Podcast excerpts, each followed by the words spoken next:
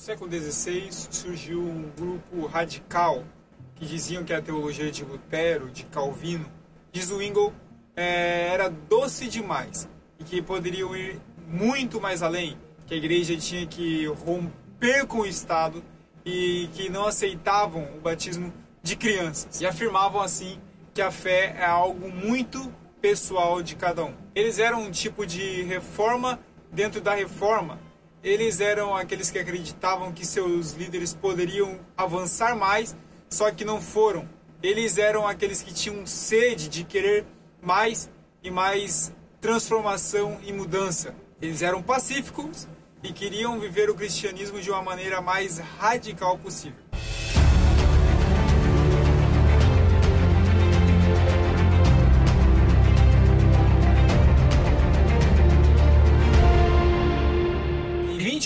Janeiro de 1526, George Blaurock pediu para que um de seus irmãos o batizasse assim na fonte de Zurique.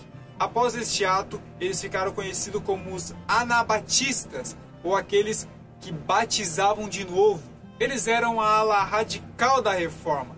Eles eram chamados também de os rebatizadores, porque eles acreditavam que o batismo das crianças não era válido, para eles, o batismo verdadeiro era aquele que a pessoa cresce no seu coração e tivesse a, a racionalidade de compreender o que ele realmente estava atingindo naquele momento. Então, do ponto de vista deles, eles não estavam rebatizando, mas sim sendo batizados assim pela primeira vez. Dessa forma, os anabatistas rejeitavam o batismo católico, protestante, luterano e o anglicano, eles eram devotos à oração, à pureza, eram, eram devotos ao serviço uns para com os outros.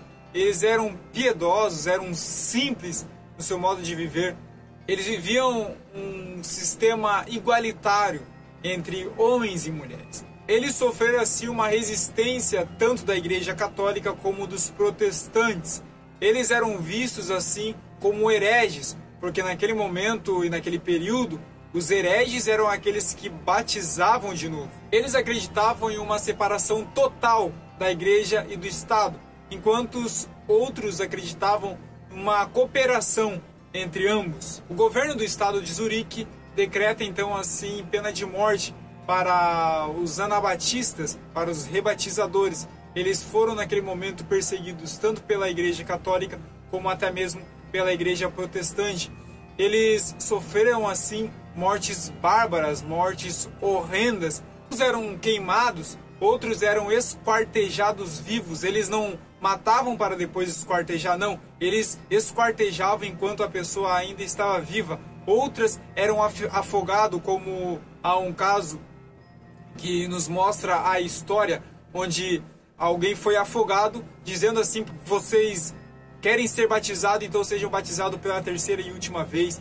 Era isso que aquele ato estava significando para aquela pessoa. Acredita-se que assim dessa maneira o número de cristãos mortos foi maior naquele período do que nos primeiros séculos da era cristã.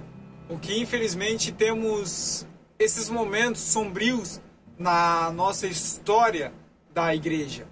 Após esse período surge assim anabatistas mais radicais a qual acreditavam e pegavam em armas, eles eram aqueles que queriam ir para a batalha, mas esses anabatistas não duraram muito.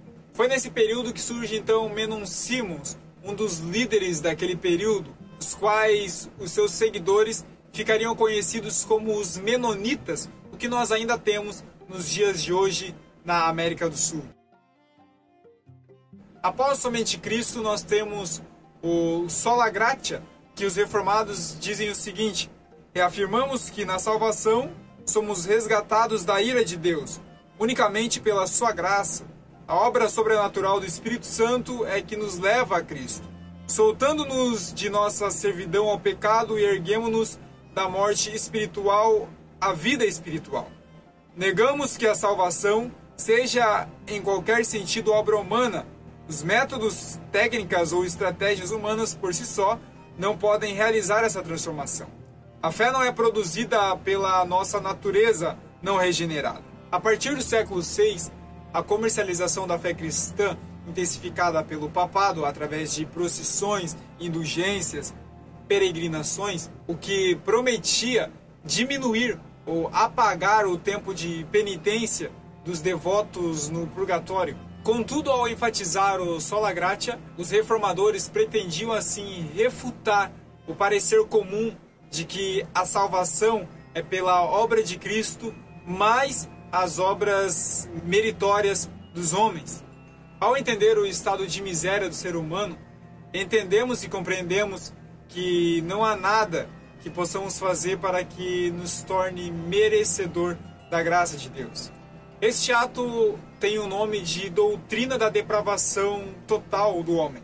O homem não regenerado, por suas forças, não é capaz de ir até Deus e buscar assim o favor divino, o qual é escravo do pecado e, consequentemente, é inapto de exercer a sua vontade ou livre vontade para salvar-se a si mesmo.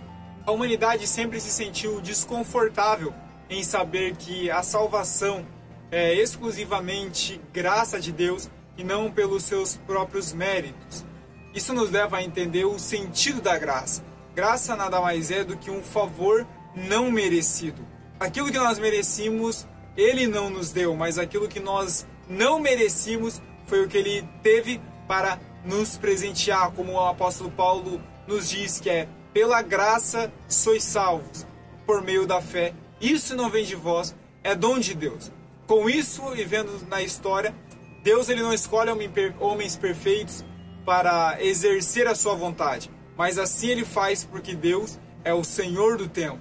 Ele é aquele que trabalha a todo momento e nunca está em silêncio na história.